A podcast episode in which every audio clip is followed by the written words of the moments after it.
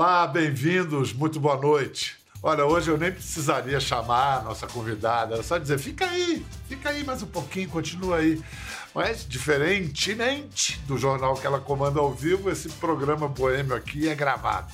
Seja qual for o adiantado da hora, é ela sempre quem faz as honras de nossa casa, todas as noites, chamando o público para essa conversa gentileza de vizinha que gosta de uma boa resenha, que tem sempre um assunto bom na ponta da língua. Aliás, a notícia era trilha sonora na casa dela, desde menina. O despertador era o rádio-jornal que o pai ligava para tirar as crianças da cama. Além dos montes de jornal que o pai trazia para casa, disputando espaço com as pilhas de livros da mãe.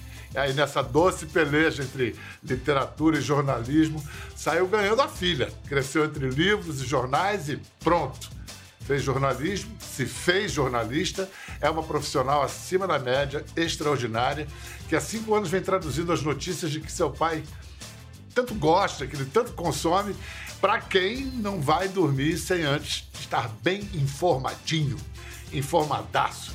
Que alegria, que honra receber Renata Lopretti. Ei, Bial, uma honra poder finalmente abrir essa portinha que nos separa ali na madrugada. Muito obrigada por me receber. É através do tempo e do espaço. Na verdade, quando essa conversa for ao ar, você possivelmente vai estar no carro indo para casa. Você vai correr para assistir? Você gosta de se ver ou tem aflição? Eu não gosto de me ver, mas no caso do teu programa, eu vou ter que resolver isso, porque eu normalmente vejo o teu programa indo para casa.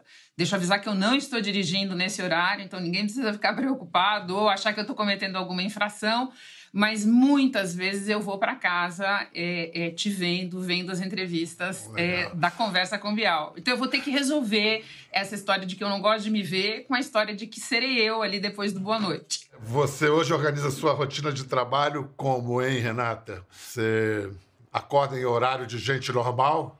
Eu, eu me obrigo a ficar ali na fronteira entre dormir um número razoável de horas para estar tá funcional no dia seguinte e não fazer aquilo que é o, o, o, risco ou a inclinação de quem faz Jornal da Globo, de quem faz é, ao vivo nesse horário, que é queimar amanhã dormindo. É, pra, eu, eu tenho a sensação, se isso algum dia acontece por excesso de cansaço, raramente acontece, que eu perdi algo importante que estava acontecendo, que o meu dia ficou muito curto e tal. Então, o jeito de equacionar é ir ali até meados da manhã, digamos assim, até umas nove e meia, dez horas, dependendo do dia, e daí colocar o dia para funcionar, colocar as coisas em marcha. Então, pelos meus cálculos, você dorme o quê? Seis horas por, por noite? Umas seis horas. Seis horas por Umas noite. seis horas, exato. Vem cá, aí mês que vem começa BBB 23. Qual é o pior dia? Prova do líder é, eliminação, paredão ou, ou discórdia? Biel, é sensacional isso. Quando vem o BBB, a gente fica mais lascado ainda. Só que daí acontece um negócio sensacional que é o seguinte: o povo brasileiro se compadece da nossa situação. E essa solidariedade é a coisa mais linda de ver. Te esperei e fui até o fim do BBB, estou aqui. E isso é muito legal. Vamos mostrar alguns sinais dessa solidariedade que se expressa através de memes da internet. Isso não foi ao vivo, né, Renata? Alguém... Não. Quando, quando não. foi isso? Isso era um intervalo, nunca foi ao ar. E, e se, seja lá quem fez essa imagem e quem vazou essa imagem, me prestou uma enorme gentileza, porque esse é o meme mais simpático que existe. Meu, meu filho rapidamente transformou esse meme em figurinha que na família a gente usa para um monte de situações. Eu amo esse meme, amo. Mil e uma utilidade. Exato. Que mais? Tem mais um. Imagens ah, do momento que a Renata Lopretti corta a energia do BBB. Ah, o dia que caiu a luz, falando que você cortou. Se o pessoal não parar de falar, vou ter que apresentar o um Bom Dia Brasil. Mas essa, essa imagem, essa foto originalmente é de quando, Renata? Essa imagem é de 2017, da votação em que a Câmara dos Deputados rejeitou um pedido de impeachment contra o Michel Temer. Lembra dessa situação? Sim. Eu já nem lembro quem é que foi que me flagrou nessa posição, mas essa foto também, ela, ela virou a companhia de uma série de memes. É, a repórter Yogi, digamos assim. Mas, mas, olha só, você falou 17, votação de impeachment do Temer, aí você vai para 16, 15, 14, 13. Cada ano, o jornalismo político brasileiro, quando a gente termina, que ano, hein? Que ano? Agora 22, que ano, hein? É, é, é só impressão ou os jornalistas de política trabalham cada vez mais enlouquecidamente no Brasil? Eles trabalham cada vez mais enlouquecidamente e eu acho que essa linha do tempo, Pedro, ela tem alguns marcos que, é, por uma coincidência histórica da minha trajetória profissional, é, coincidem um pouco com a minha saída da Folha de São Paulo e a minha ida para a Globo News. Eu já tinha uma, algumas experiências pontuais na Globo News, mas eu é, saí do jornal e, e fui para a TV é, em 2012, né? É, 12. Aí exato. 13 vem as jornadas de junho. Daí, Já daí em 13. 13. Daí 13. 13. Eu acho que assim, 13 é o marco fundador de tudo que a gente está vivendo. Vários estudiosos, gente mais sabida do que eu já chegou a essa conclusão. É, vem daí, ou de um pouco depois daí, o Nunca Desliga, que virou o mote da Globo News. É, ali na época da nossa amiga Eugênia Moreira, diretora-geral, é, é, é, vem dessa época a, a noção de que o, o, o, noticiário político ele adquiriu um grau de imprevisibilidade, uma gravidade e uma espécie de um efeito bola de neve. É, é um pouco o que você fala. É, toda vez que a gente chegou à conclusão, não, não teve um dia como esse, não, não teve um evento como esse, 10 dias, 15 dias depois, alguma coisa veio é, se sobrepor à anterior. Então, eu localizo muito o início desse processo em 2013. E eu acho que quando você menciona a campanha de 22, é, você, tá, você pega um outro marco também, porque de fato, de fato, a campanha de 22 ela superou tudo o que a gente tinha vivido antes, sob esses pontos de vista que eu estou falando, e também é, sobre a, algo que eu tenho pensado cada vez mais, Pedro, que é no que essa campanha foi tão diferente das outras, né? Eu acho que não só nas trepidações e tal, mas no fato de que pela primeira vez desde a redemocratização nós vimos os pressupostos é, do nosso jogo democrático, que nós conquistamos a duras penas, serem colocados em xeque pelo poder de turno, pelo governo Bolsonaro. E, então, é, isso deu para essa campanha um ineditismo e uma imprevisibilidade é, que, até para os nossos padrões, que vem se agravando desde 2013, sim, foi inédito. Eu tenho consciência, eu cobri muita campanha eleitoral, é, Pedro, jamais houve uma como essa. Escuta, é, eu vou daqui a pouco voltar a esse assunto, mas agora fazer um pouquinho de linha do tempo da Renata. Lá na USP, ela fazendo faculdade de jornalismo, e acho que um ano atrás de você, William Bonner fazia uma outra Um faculdade. ano depois da minha turma, exato. Isso, isso. Vocês, aliás, cara, na cobertura das eleições, que demais mais de sete horas no ar e você fresca e primaveril ali, continuando, como se não fosse nada. Aqui comigo no estúdio, Renata Lopretti, mais uma vez, bem-vinda. Uma alegria, Bonner, estar com você e mais essa apuração, com você e com todos que vão nos acompanhar na apuração dessas eleições tão, tão importantes. Eu tenho que dizer para vocês, somos colegas de faculdade, portanto, toda vez que nos encontramos em eleições é como se voltássemos um pouquinho no tempo. Mas vamos lá. Sem dúvida. Eu procuro usar, Bial, com muito, muita parcimônia a palavra orgulho, porque eu acho que muitas vezes quando a gente usa essa palavra é, não há motivo para tanto, ou a gente começa a se enganar e, e se distrair do que é importante. Mas no caso dessa cobertura, eu tenho bastante orgulho do trabalho dos colegas, do meu trabalho e do trabalho que o Bonner fez comigo ali no dia da eleição. E eu acho que só rolou tão bem porque porque a gente estava batendo uma bola, porque o trabalho de um ajudou o trabalho do outro. Agora, passando para o dia da eleição, Bial, que eu acho que tem uma coisa que ajuda, que é a seguinte: eu gosto de muita coisa na profissão e de muitos assuntos. Eu não gosto, ao contrário do que as pessoas podem imaginar, eu não gosto só de política e tem momentos em que eu prefiro outros assuntos do que a política. Agora, política é o assunto da minha vida, é, é pelo meu pai. É, eu hoje percebo que eu já me interessava por isso muito antes de decidir é, ser jornalista. Eu cresci ali nos estertores da ditadura e entrei na vida profissional na passagem para a redemocratização. Não tem como fugir disso. Agora, o dia da eleição é um pouco isso, Bial, assim, é o gosto de uma vida inteira por esse assunto. Então, tem a experiência é, acumulada, mas tem também muito estudo, é, tem muito estudo mesmo, porque é muita informação, assim. O, o, pessoal tem uma piada na minha casa, assim, meu marido é jornalista também, e quando vai chegando perto da eleição, ele fala assim, não, não, nem fala para meus filhos assim, não, não fala com ela não, que ela está estudando para a prova de biologia. Tem um pouco, assim, esse aspecto de intensivão. Você gabaritou na prova de biologia. Falar em prova de biologia, falar em faculdade, a parceria com o Bonner foi inaugurada na faculdade. Já, já, pois os dois é. já tinham feito uma parceria no estúdio mas de novela? Exa rádio novela. Pois é, é, vocês são muito perdigueiros, é muito complicado é, é, conversar com vocês do Conversa com Bial. O, o Bonner, como você disse, é de uma turma depois do que a minha, na Escola de Comunicações e Artes da USP. E a gente, uma, uma vez, produziram lá, uns colegas nossos produziram uma radionovela é, cujos protagonistas eram Sansiste, o herói, que era o William Bonner, e Vanusa, a ninfa, que era eu. Eu, graças a Deus, eu tenho absoluta certeza, Bial, eu já falei isso para todo mundo na direção de jornalismo da TV Globo, que não existe registro material disso. Então eu estou tranquila contando essa história para você.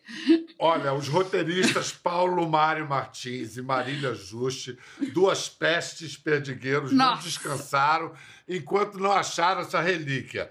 Mas, para nossa tristeza, não, talvez evidente alívio da Renata, não achamos a participação dela na radionovela. Mas encontramos um trecho em que o jovem William Bonner menciona, assim, as desventuras da heroína da trama, a Vanusa, a ninfa. Vamos ouvir a personagem falando dela. Muitos podem não acreditar, mas houve um tempo, uma época remota e distante, de povos bárbaros e ignorantes que, para sua sobrevivência, praticavam pilhagens. É desses tempos lendários que surge a saga de Sansiste de Antibórnia e sua inseparável e dependente companheira Vanusa, a ninfa, da qual apresentamos o terceiro episódio. Como ouvimos no último capítulo, nossa heroína Vanusa, a ninfa, estava sendo assediada pelas temíveis feras dos depravados pássaros rock quando caiu do céu um piano de cauda. O William já tinha uma voz madura para menino, né? Ele já uma locução William, perfeita. O William, o William, ele era a voz desde aquela época, com certeza. E, e, e, vocês conseguiram. Ele vai me matar. Ele nunca mais vai fazer outra eleição comigo depois disso. nunca mais. Nunca mais. Escuta, logo nessa época você já largou a novela porque você já foi trabalhar no Jornal da Tarde. Uma delícia de jornal e que eu escrevi durante alguns anos, quando o Leão Serva estava lá, eu escrevi uma crônica quando era correspondente em Londres. Você lembra da sua reportagem de estreia no Jornal da Tarde? É, se eu bem me lembro, eu acho que eu fiz uma matéria sobre a estreia de uma montagem de A Casa de Bernarda Alba, em São Paulo, exatamente Exatamente. Meu Deus do em céu. Em busca do palco. Os, pe os perdigueiros não são brincadeira, não. Esse não, não são. É não são. Ó, Eu estou um lidando com aí. profissionais aqui. o, o, o, Jornal da Tarde era um dos jornais, você mencionou no começo, que meu pai trazia para casa é, todos os dias. Minha mãe considerava excessivo tanto jornal, era melhor tudo livre, mas ele trazia o Jornal da Tarde. Eu tinha na cabeça muitas daquelas capas históricas é, é, é, do Jornal da Tarde, e embora ele, ele, não, ele fosse um jornal que já tivesse vivido seu apogeu, ele tinha muitas pessoas é, mais maduras na profissão e que tinham uma imensa boa vontade é, com os jovens, com quem estava chegando. Deixa eu dar o crédito aqui, que essa relíquia ficou guardada há 37 anos e nos foi é, gentilmente compartilhada pela diretora teatral Eugênia Tereza de Andrade, que dirigia Isso. essa adaptação. Exatamente. A Eugênia, a Eugênia dirigia a adaptação e a filha dela, a atriz Mika Lins, estava estreando naquela montagem.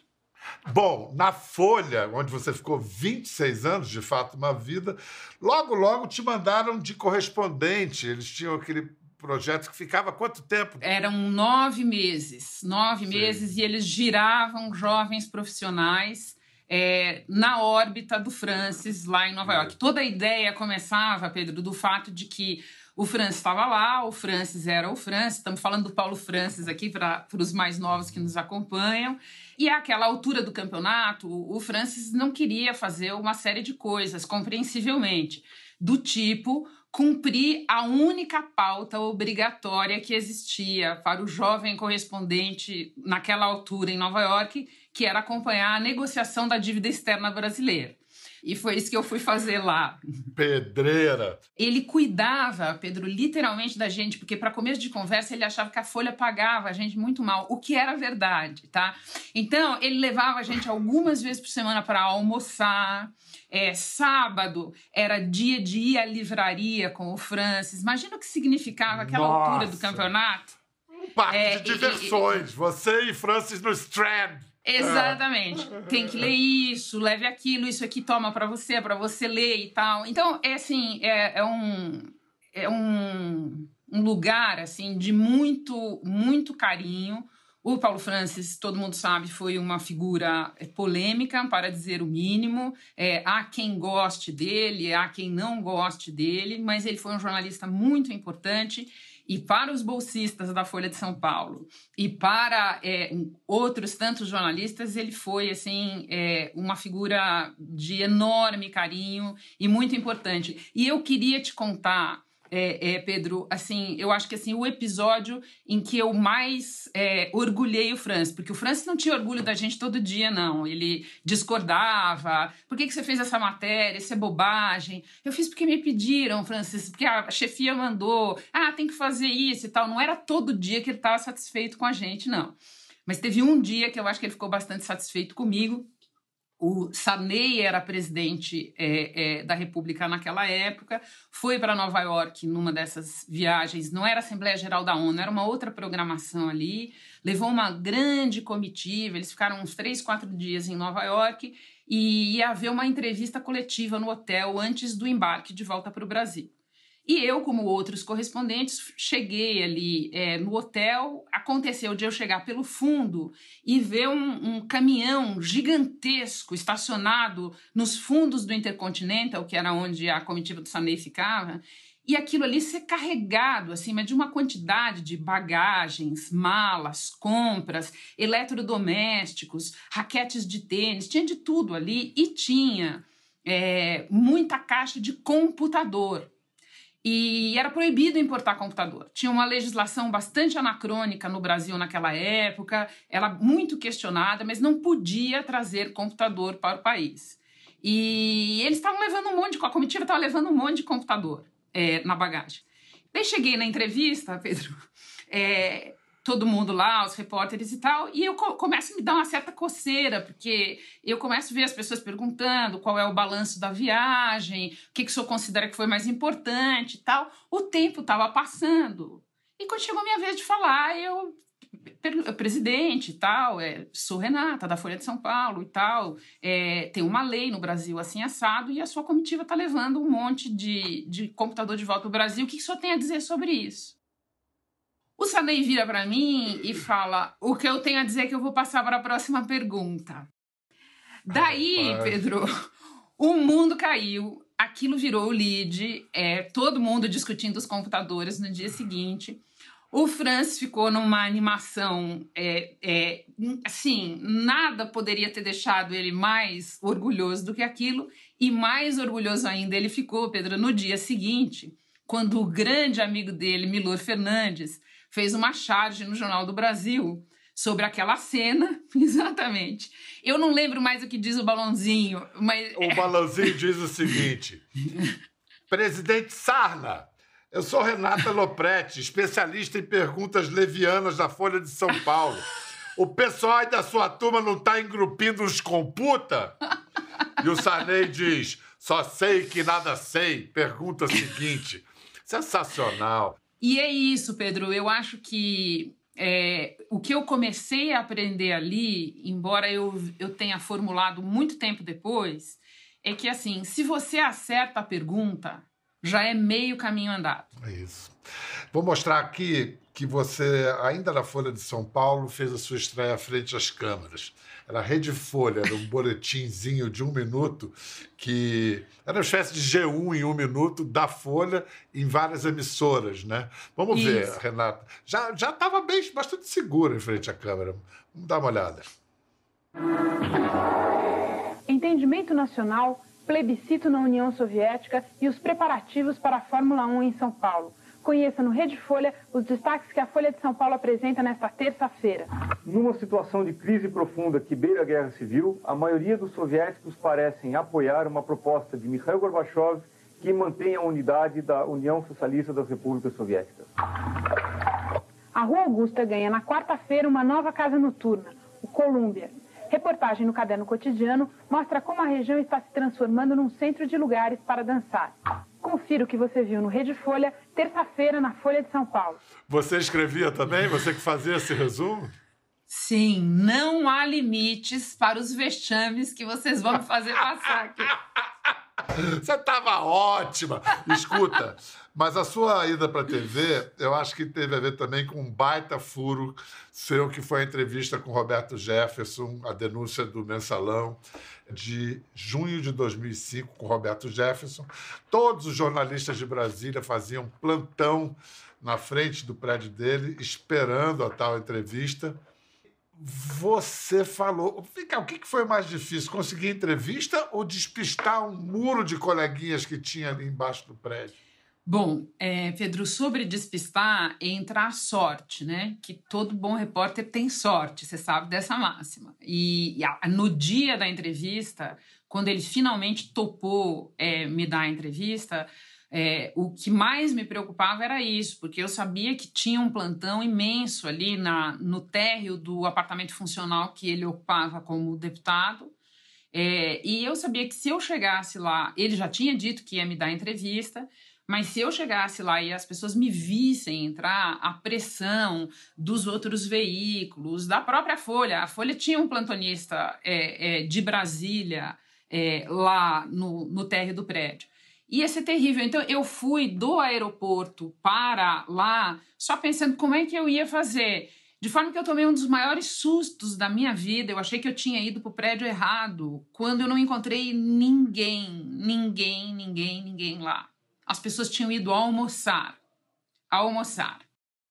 E, e quando então eu entrei, fiquei algo como uma hora e meia ali no, no apartamento, fiz a entrevista. Quando o Sérgio Lima chegou para fazer a foto, eu já estava saindo. Então ninguém me viu nem entrar, tirando o Sérgio Lima, ninguém me viu nem entrar nem sair do apartamento. Espetáculo. Você sabe, Pedro, que essa essa entrevista e o caso do mensalão, é, eles ilustram um pensamento que eu tenho há muito tempo e que eu já disse em algumas entrevistas. Eu até vi você é, mencionando isso numa outra entrevista muito legal que você fez com colegas minhas. É, a ideia de que jornalismo é movimento, sabe? E, e, essa ideia ela tem vários sentidos. Então, nesse caso do mensalão, é, é, por que, que foi importante? Eu me desloquei muito para rece receber essa bola. É, não houve nenhum acordo de conteúdo, de pergunta, de resposta, não é assim que as coisas funcionam. Ele simplesmente tinha que sentir é, confiança de que ele falaria, eu escutaria é, e a entrevista seria publicada. É, então, isso de se deslocar nesse sentido. E também tem um outro sentido que é um pouco você é, mudar a sua posição, o seu ponto de vista no lance. Tá?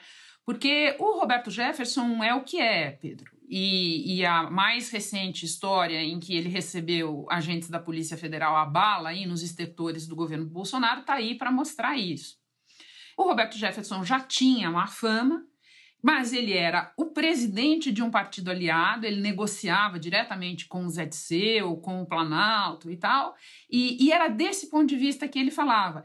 E, e, assim, quem fala no jornalismo, você sabe, Pedro, é importante. A gente sempre precisa verificar quem está falando, mas a verificação mais importante é o que a pessoa está falando e você se dispor a sair é, é, da sua é, do desenho mental que você já fez sobre uma situação para encarar outras possibilidades. Tanto que eu sempre gosto de lembrar: muita coisa aconteceu, muita gente caiu em descrédito, governos mudaram, mas o mensalão foi investigado pela Procuradoria-Geral da República, ele foi julgado pelo Supremo Tribunal Federal, e você não vê ninguém razoável que tenha vivido a história nem sugerindo dizer que o mensalão não existiu, porque todo mundo sabe que ele existiu.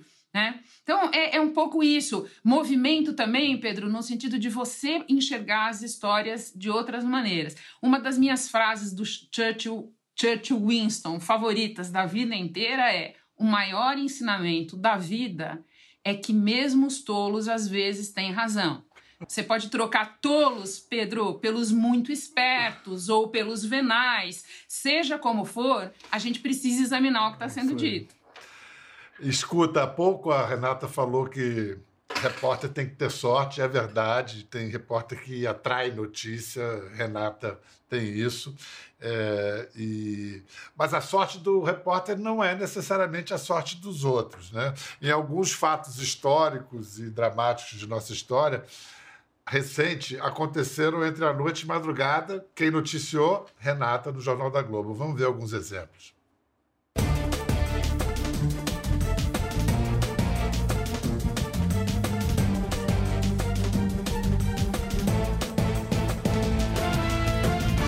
Governo da Ucrânia acaba de declarar que começou o ataque russo ao país. Um pouco antes, agências de notícias falavam em explosões em Kiev, capital da Ucrânia, cidade que a gente vê ao vivo nessas imagens. O Hospital Copa Star confirmou há pouco a morte do ator e humorista Paulo Gustavo por complicações decorrentes da Covid-19. Ele tinha 42 anos e estava internado desde o dia 13 de março. A vereadora Marielle Franco, do PSOL, foi assassinada a tiros agora à noite no centro do Rio de Janeiro. Ela estava num carro, o motorista também morreu e esse carro foi cercado pelos criminosos e atingido por uma sequência de disparos. Voltamos a Brasília nos momentos finais da votação do pedido de cassação na Câmara do deputado afastado Eduardo Cunha. O resultado está para sair. Heraldo Pereira. Renato, o resultado está sendo anunciado neste momento pelo presidente da Câmara, Rodrigo Maia. A cassação de Eduardo Cunha foi aprovada por 450 votos. Uma observação, não sei se cabe. Sim. Você tem uma calma. Na hora que o bicho está pegando, você fala com toda a calma e tal. No entanto, a notícia que você estava mais assim era política, era a cassação do Eduardo Cunha. Sim, você percebeu? Pode, pode... Eu percebi, eu percebi, eu percebi. É, eu, eu acho que tem a ver, pode ter a ver sim, Pedro. Às vezes é difícil para quem é, não é da profissão entender é, que não se trata de, de torcer pelo ruim, muito pelo contrário, assim, às vezes é, a gente está muito, muito é, impactado. Dire... Às vezes aquela história, por um motivo ou por outro, por motivos antigos seus, ela, ela te fala diretamente, assim. Mas tem um senso do trabalho a ser feito e de que a hora é aquela e, e, eu penso um pouco como você, Pedro. Eu acho que assim tudo que a gente faz, que a gente constrói, que a gente trabalha na profissão, é, é para esses momentos. É, é, é para esses momentos, assim. E eu tenho que dizer, toda vez que eu vou trabalhar com alguém, Pedro, eu digo para a pessoa: olha, se você não quer ser surpreendido pela notícia em horários insólitos e tal, não fica perto de mim, porque eu tenho uma tradição, eu tenho uma fama, Pedro, em todas as redações que eu trabalhei Assim, primeiro plantão que eu dei na Folha, primeiro plantão, eu era tão verde que eles tinham me colocado num horário ali em que não fechava jornal, a edição já estava rodada e tal. Morreu Borges, Jorge Luiz, primeiro plantão, tá? É, no meu plantão, o Itzhak Rabin foi assassinado. Eu não vou nem puxar a lista aqui, eu só te digo uma coisa: o Jorge Sacramento, editor-chefe do Jornal da Globo, de vez em quando à noite, ele fala assim: Eu vou até ali tomar um café, você não me apronta nada. Aí ele fala assim. E olha, gente, é, é só mensageira, viu? Não põe a culpa nos mensageiros. É muito fácil isso. Renata, ainda tinha muita coisa para falar com você, mas agora vamos falar de notícia propriamente dita. A gente há pouco falou de, de um processo que começou com as jornadas de junho de 13 e que parece que não para. O que, que você está projetando aí como os principais desafios para o governo Lula e, consequentemente, para quem cobre a política e o Brasil? Pedro, nós temos uma, teremos a partir de janeiro de 2023 uma mistura bastante complicada entre é, uma, uma situação do país por uma série de indicadores internos e externos muito desafiadora, muito desafiadora mesmo, é, uma, uma dívida é, social em si e abraçada na campanha eleitoral pelo governo eleito, é, que terá que ser atendida é, no meio é, dessa de um, de um quadro de muita dificuldade econômica e por tudo que eu estou entendendo e está sendo explicado, é, sem conjuntura externa que ajude a, a, a, a equacionar isso, talvez pelo contrário. Tá? E você terá isso misturado o fato de que a ele... saiu da eleição um país de fato dividido. Tá? O resultado é inequívoco, é transparente, é legítimo. O governo eleito, o Lula, é, formou, obteve maioria nas, nas urnas para liderar é, o novo governo, para ser o próximo presidente.